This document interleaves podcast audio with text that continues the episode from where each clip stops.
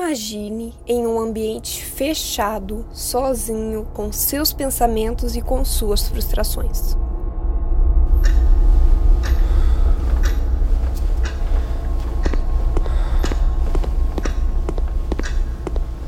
Dependendo das suas condições emocionais, você fica ansioso, deprimido e desesperado por pensar demais. E seus batimentos começam a acelerar. Agora, imagine estar nessa situação com um vírus altamente contagioso do lado de fora. Um vírus que foi a causa de fecharem os lugares que antes eram sua distração, como cinemas, teatros, livrarias, shows. Na China, um vírus misterioso surgiu na cidade de Wuhan. O vírus é uma variante do coronavírus, mas se sabe muito pouco sobre ele até agora. Duas pessoas que tiveram o vírus morreram. A China concentra a absoluta maioria dos casos desse novo coronavírus. São mais de 17 mil. Um turista chinês morreu em Paris. Os casos da doença passam de 9.300 em 20 países. O Brasil tem 433 casos suspeitos do novo coronavírus. No mundo inteiro, o número de pessoas infectadas pelo novo coronavírus passou de 100 mil.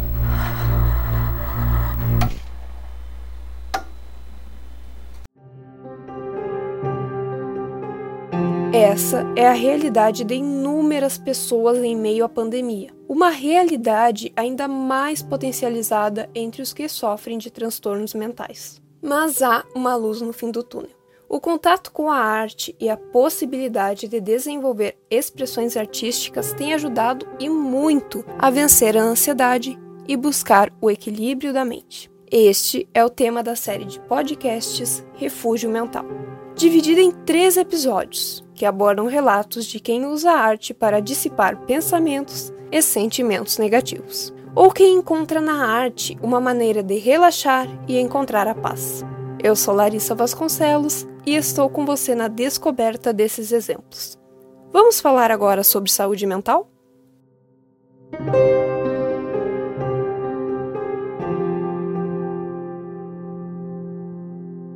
Parece inofensivo, porque aparentemente só está na sua cabeça, mas o corpo inteiro sente.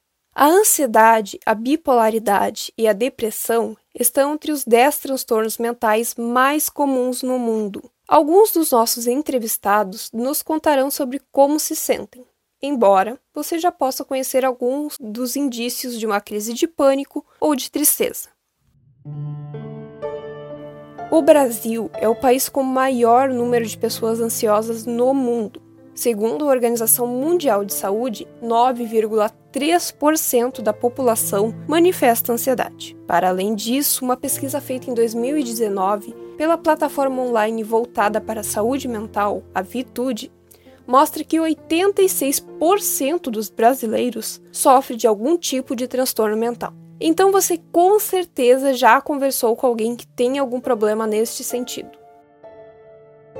A especialista Sueli Maria de Souza, do estado de São Paulo, que é a arte terapeuta, nos conta sobre alguns sintomas da tão falada ansiedade. No TA, que é o transtorno de ansiedade, as alterações são nos neurotransmissores, causando uma preocupação intensiva, o medo do dia a dia, né, do, do futuro também, que é muito comum, alterando aí a frequência cardíaca, dando tremores, falta de ar, fecha a garganta, então são várias consequências. A empreendedora Emily Souza do Rio Grande do Sul, de 22 anos, foi diagnosticada com ansiedade, bipolaridade e depressão.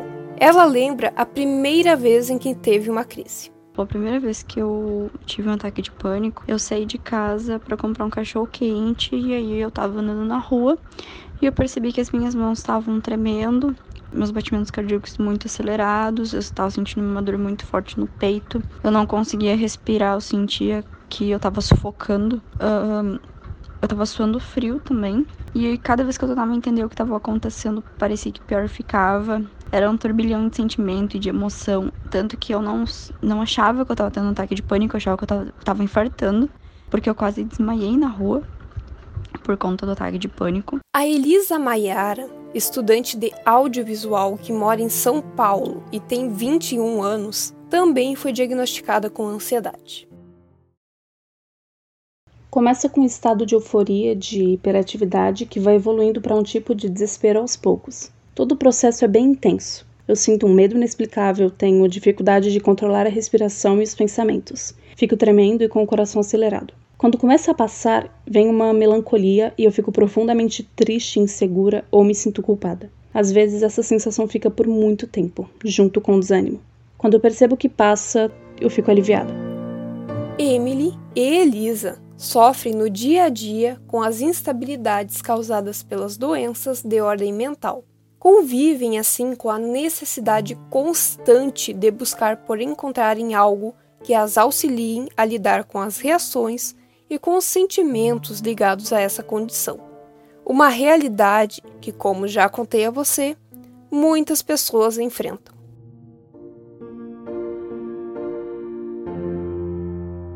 Assim como a depressão, que também é um transtorno muito recorrente e causa um humor triste, ansioso, um vazio persistente, uma profunda desesperança, um luto constante e pessimismo com a vida, e nada disso é inofensivo, como confirma a estudante de administração Angeline Onostório, de Minas Gerais, que tem 19 anos e foi diagnosticada com ansiedade e depressão. Eu sinto os típicos sintomas: um, formigamento nos pés, nas mãos, às vezes na cabeça, aquela palpitação no peito, como se tivesse um ataque cardíaco que eu fosse morrer a qualquer momento, um, vontade de chorar, fico descontrolado. Esses são os sintomas da ansiedade. E eu tenho também sintomas depressivos, que eles às vezes são aquela vontade de ficar só deitada na cama, de não querer levantar, de não fazer nada, de querer sumir. Só o simples de existir já é incômodo e também tem aquelas fases que eu tô eufórica. Eu quero fazer tudo ao mesmo tempo, que a minha cabeça não consegue focar em uma coisa só. E eu fico acelerada. No Brasil, o número de pessoas diagnosticadas com bipolaridade pode chegar a 6 milhões. Há duas formas de bipolaridade se manifestar. Ou em episódios maníacos em que você se sente eufórico, exaltado, com muita energia, ou em episódios depressivos, em que acontece o inverso e você se sente com pouca energia, abatido, sem esperança, com dificuldade para dormir, esquece coisas, perde o apetite e pensa frequentemente em morte. A estudante paulistana de 22 anos, Gabriela Fernandes, foi diagnosticada com bipolaridade e usa a arte para buscar estar em paz consigo mesma. Tenho transtorno bipolar tipo 1 e antes de descobrir que tinha transtorno bipolar, eu já desenhava e pintava. A arte sempre fez parte da minha vida, mas ganhou ainda mais espaço depois da minha crise em 2018, que foi quando eu descobri o transtorno. E é difícil dizer como a bipolaridade funciona, porque a gente só vê o que aconteceu e percebe certinho depois que passa. Mas eu sofro diariamente com pensamentos negativos e ansiedade que muitas vezes a medicação não consegue melhorar. Arte me tira literalmente de um buraco onde só os meus pensamentos possuem vida e me liberta por algum tempo em um mundo que eu posso criar em uma tela. Não é porque não são físicos que os transtornos psíquicos podem ser considerados irrelevantes. E é por isso que encontrar formas de lidar com eles seja algo tão necessário. A arte pode contribuir nessa luta interna. Este foi o episódio Saúde Mental da série de podcasts Refúgio Mental. Não perca os demais episódios nos quais trataremos de outros enfoques dessa temática. A série Refúgio Mental foi realizada com narração de Larissa Vasconcelos, direção e roteirização de Guilherme Henriques, edição de recursos sonoros de Anthony Teixeira e produção de conteúdo de Jorge Pacheco e Raíssa Mambach. E com orientação da professora Adriana Duval e acompanhamento da monitora Andressa Dalenogari para a disciplina de Rádio Jornalismo 3. Universidade Federal do Pampa, abril de 2021.